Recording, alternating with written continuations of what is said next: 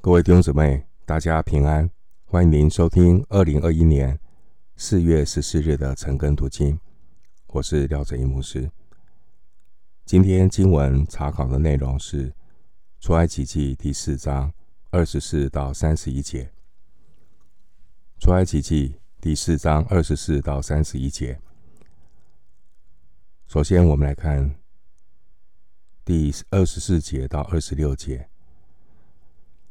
摩西的妻子希波拉为他的儿子行割礼，请看二十四到二十六节。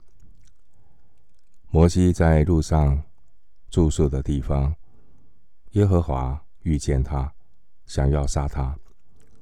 希波拉就拿一块火石，割下他儿子的羊皮，丢在摩西脚前，说：“你真是我的血狼了。”这样。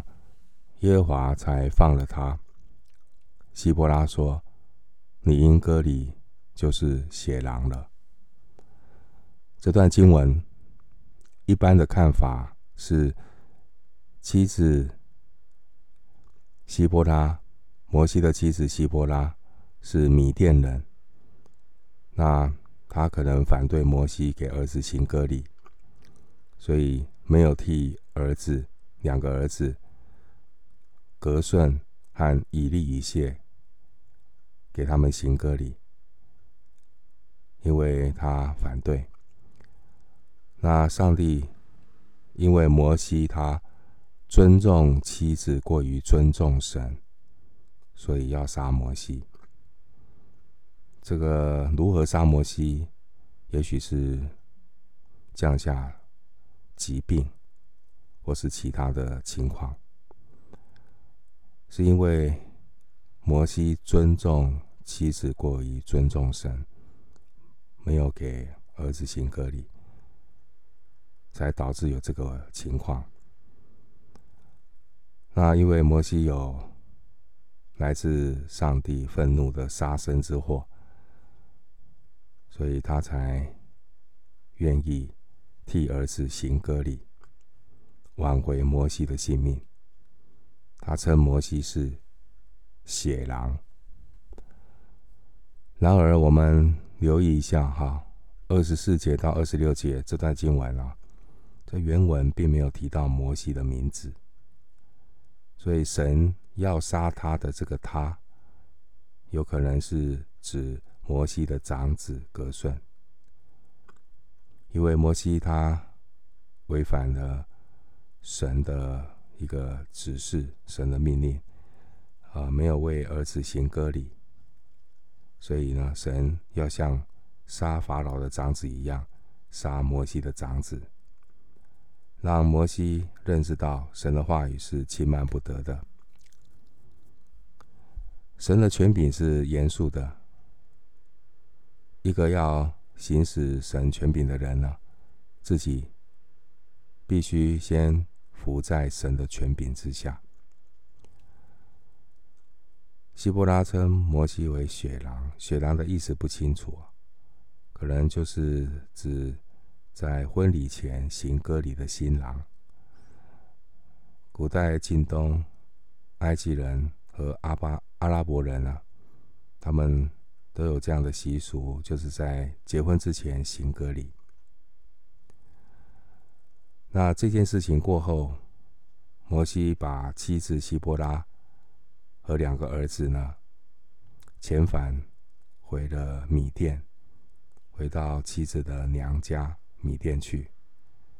直到在西乃山领受律法的时候，摩西才再度的把他妻儿接出来。那我想这段经文的提醒是我们不能够。尊重人过于尊重神。如果你所尊重的人，他所做的，他要你做的，明显已经违背圣经的真理，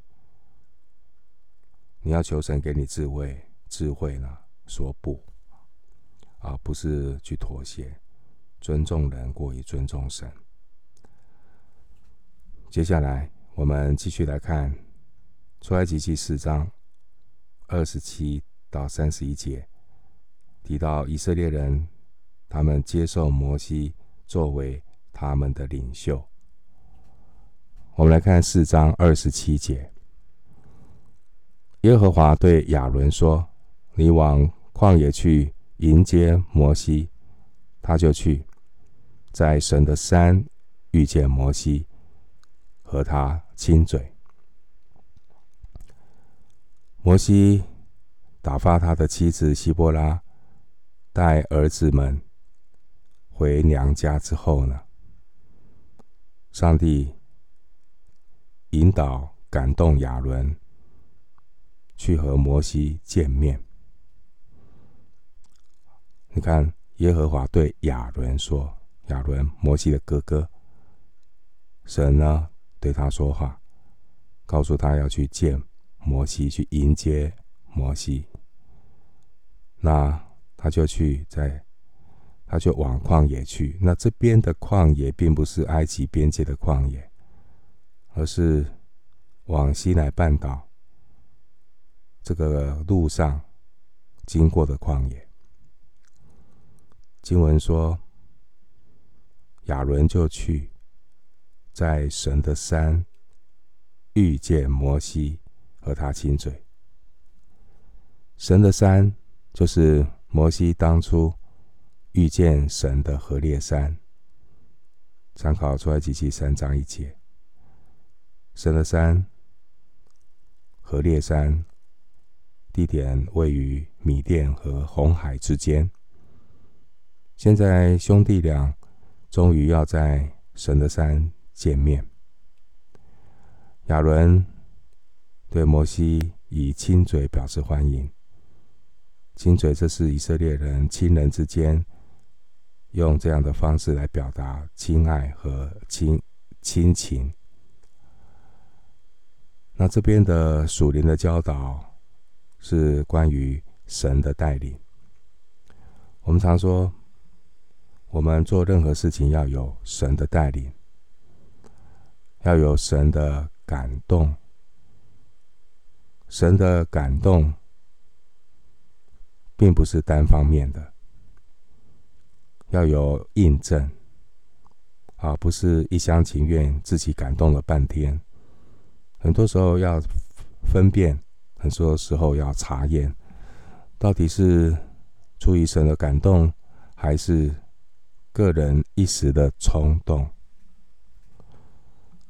很多时候，特别是一些领袖，可能是自己个人的冲动，但是人呢，很容易去自圆其说，把个人的冲动说成神的感动，这也是常常看见到的。啊，不过因为他是领袖。所以旁边的人也不敢说话。那我们怎么样的分辨查验到底是人的冲动还是神的感动？感动绝对不是单方面。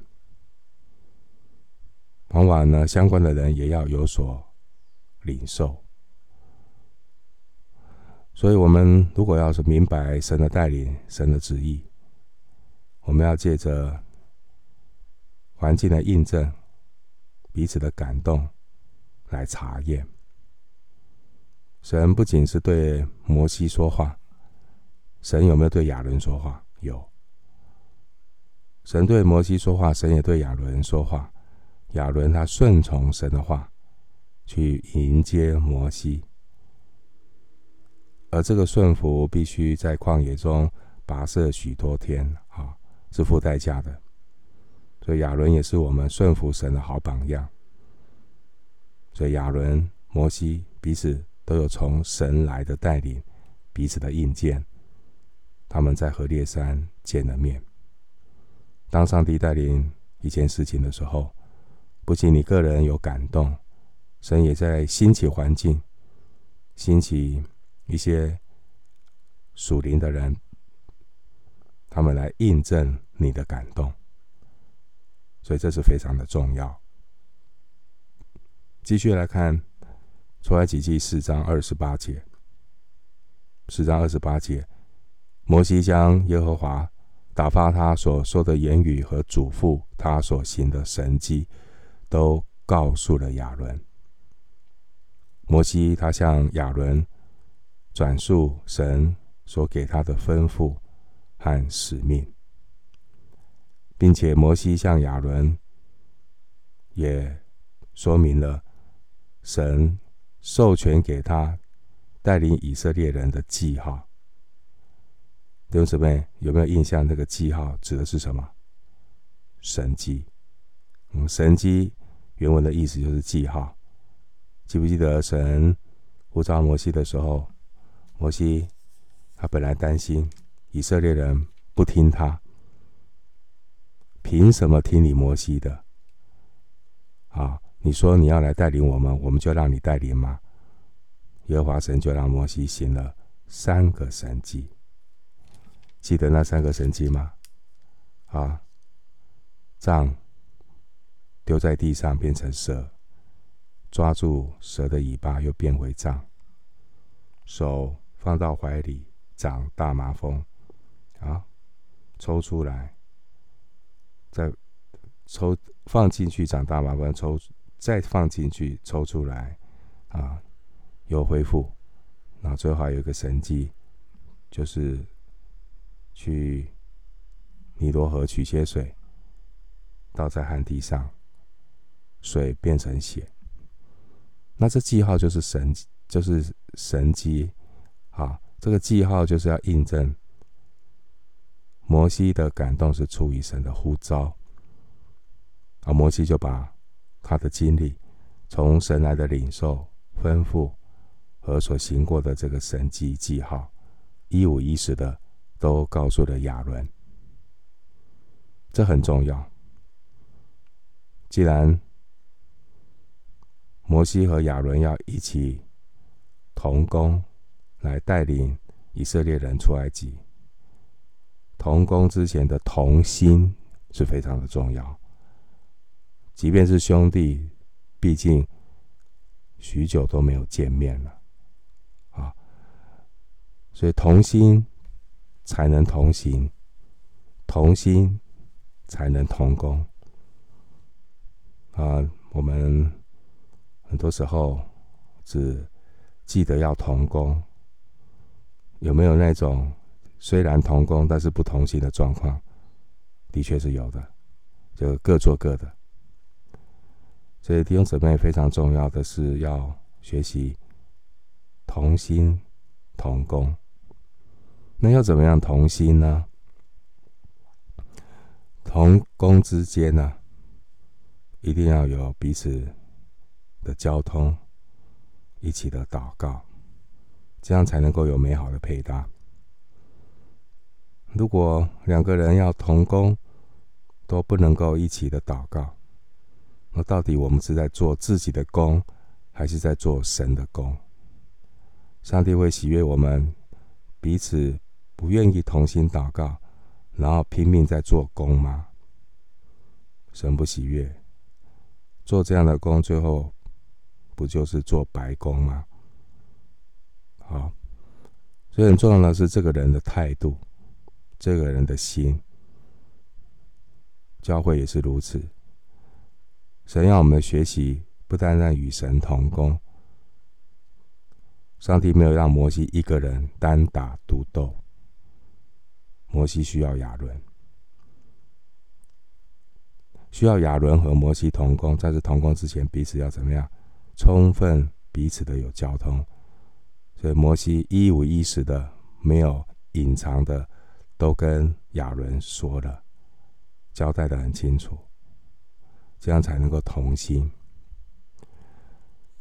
应用在实际的教会圣工上面呢，其实教会有很多的事工。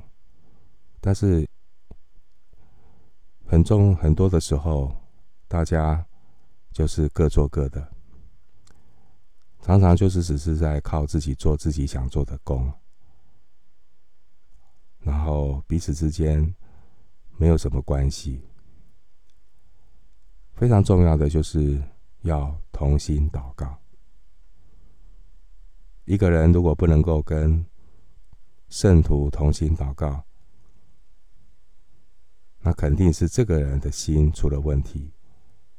他可能有骄傲，他可能里面有罪的捆绑，所以他不能够和圣徒一起祷告。骄傲就是他看不起别人，他觉得他最属灵，啊，不屑跟别人祷告。不然就是他里面有罪的捆绑，罪拦阻了他来到神的面前。所以基督徒要非常的留意，圣工是神的圣工，做圣工的人要学习分别为圣，放下自己，谦卑的彼此的同心祷告。弟兄姊妹，如果能够更多的在灵里面。同心祷告，建立属灵的默契，对于圣工的推动，必然有很大的帮助。我们继续来看《出埃及记》四章二十九节。四章二十九节，摩西亚伦就去招聚以色列的众长老。这些经文，留意。人民的排列顺序，谁在前，谁在后？记不记得在新约，使徒保罗和谁巴拿巴，他们奉安提阿教会的差遣去传福音。刚开始是谁在前，谁在后？的确是哈，那个前辈在前，前辈是谁？巴拿巴，巴拿巴比保罗先蒙恩啊，先服侍主。可是到后面呢，谁在前？保罗，然后巴拿巴。这边也是啊，哥哥是谁？亚伦，弟弟是摩西。那为什么摩西排在前，亚伦放在后呢？摩西虽然年纪比较小，但是如果针对上帝的拣选和使命的呼召，神所任命的是摩西，亚伦是配搭的角色，所以摩西在前，亚伦在后。经文说，摩西、亚伦就去招聚以色列的众长老，他们就去，他们就立刻展开行动，没有推脱，没有迟延。他们立即采取行动，心动要马上行动。他们去招聚以色列的众长老，众长老指的是民间的长老，他们是各宗族的首领。招聚这些长老，目的是要传达上帝的命令。这边给我们属灵的教导。就是在属神的群体，今天我们说在教会当中，的确长幼有序，我们要尊重年长的人，新约也有这样的教导。但是我们不只是尊重年长的人，也要尊重有属灵职分的神仆人，也要尊重有属灵职分的神仆人，因为他们是神所呼召的仆人。要带领弟兄姊妹一起来实践大诫命，成就大使命。新约提摩太前书五章十七节就教导我们要尊重有属灵之分的神仆人。提摩太前书五章十七节这样的说：那善于管理教会的长老，当以为配受加倍的敬奉；那劳苦传道。教导人的，更当如此。我们要敬重这些神的仆人，多多的为他们的祷，为他们的服侍祷告。继续来看出埃及记四章三十节，四章三十节，亚伦加耶和华对摩西所说的一切话述说了一遍，又在百姓眼前行了那些神迹。在这里。我们看到亚伦在众长老面前做摩西的口，亚伦说话，替摩西说话，替摩西传达来自神的带领。然后呢，这边又说，又在百姓眼前行了那些神迹。谁行神迹？摩西。摩西在百姓面前行了三件神迹。好，可以参考第四章的一到九节。是摩西，不是亚伦，因为亚伦没有赋予被赋予行神迹的这个权柄啊。因为呼召摩西来做这个事情，所以他们是彼此各有各的一个工人，一起同工，一起服侍以色列百姓。继续看四章三十一节，出埃及记四章三十一节，百姓就信了。以色列人听见耶和华眷顾他们，鉴察他们的困苦，就低头下拜。以色列百姓看见摩西行的神迹，他们就相信摩西是神所差遣的仆人，正如同先前耶和华神所说的。经文说，以色列人听见耶和华眷顾他们，鉴察他们的困苦，这是指摩西向以色列人说明他奉上帝的差遣。所要做的事情，神要摩西带领以色列人脱离埃及的奴隶。神借着摩西的口，要让神的百姓知道，神是眷顾他们的神。神是眷顾他们的神。经文说，这些百姓听完之后就怎么样？三十一节，低头下拜。低头下拜的动作，表明以色列人的信心。第一，他们相信耶和华是以色列祖宗的神，就是亚伯拉罕的神、以撒的神、雅各的神。神一直在，他没有离开。第二，他们相信摩西是耶和华所要差遣的使者，他们要顺服摩西的带领。第三，这低头下拜，表明他们相信耶和华神必要借着摩西带领他们脱离埃及的奴隶。神说到做到。摩西本来是担心以色列人不服他，不相信他，就没有想到百姓就怎么样。四章三十一节。百姓就信了。神再次的透过环境的印证，强化摩西的信心。这告诉我们不要怕，要相信神。那虽然百姓就信了，但是他们仅仅是听见说耶和华眷顾他们，鉴察他们的困苦。其实他们的注意力还是只是只是说：“哎呀，赶快救我们脱离苦难呐，太苦了。”但是他们并没有预备好要打属灵的征战，他们还没有真正的经历耶和华神。这种信心只是仅仅只是说：“哦，我相信神可以救我脱离我的苦日子。”那至于为什么脱离苦日子？他们没想那么多，这就是幼嫩的信心，没有经过考验的信心，没有经过试验的信心，一旦遇到挫折，就软弱了。想想看，我们刚刚信主的时候，也常常像以色列人一样，因着。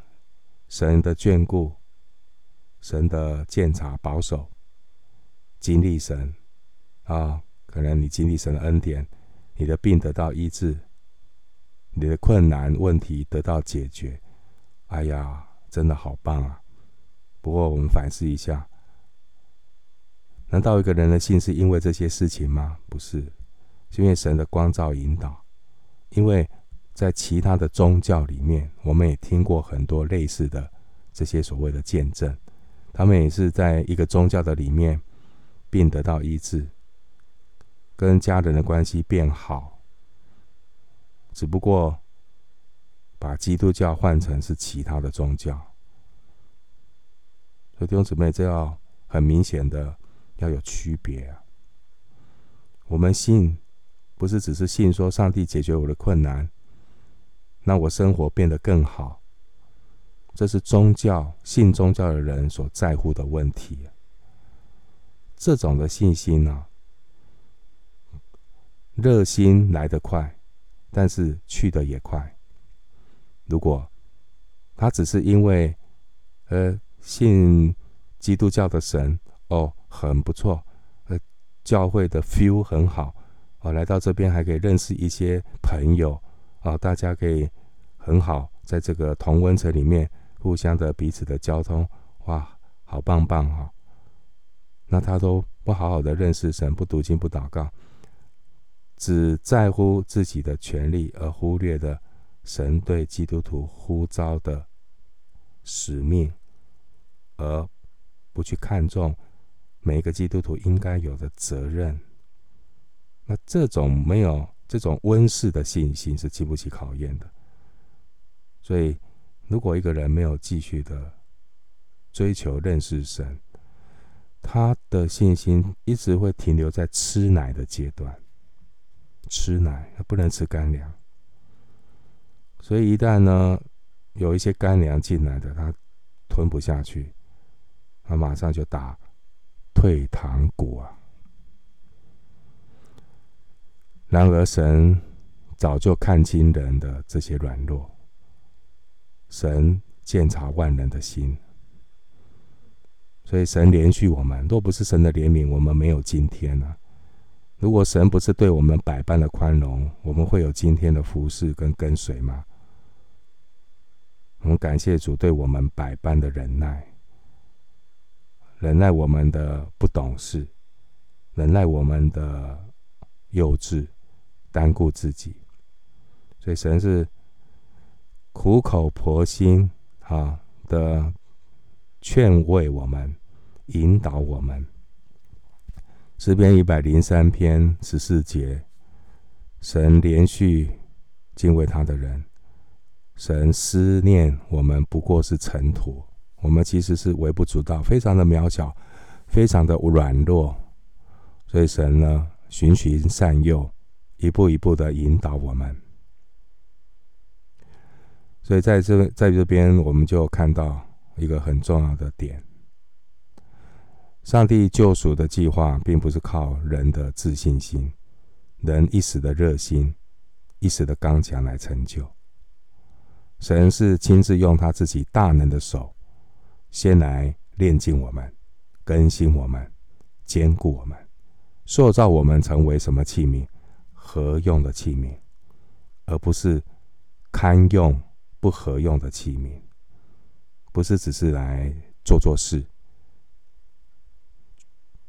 来服侍一些圣工，不是，而是要成为什么？合用的器皿，就是他有谦卑的态度，有信靠的态度。来跟随主，透过这个过程，其实神的心意是要训练、训练以色列人，从在埃及里的奴隶，造就他们成为耶和华的军队。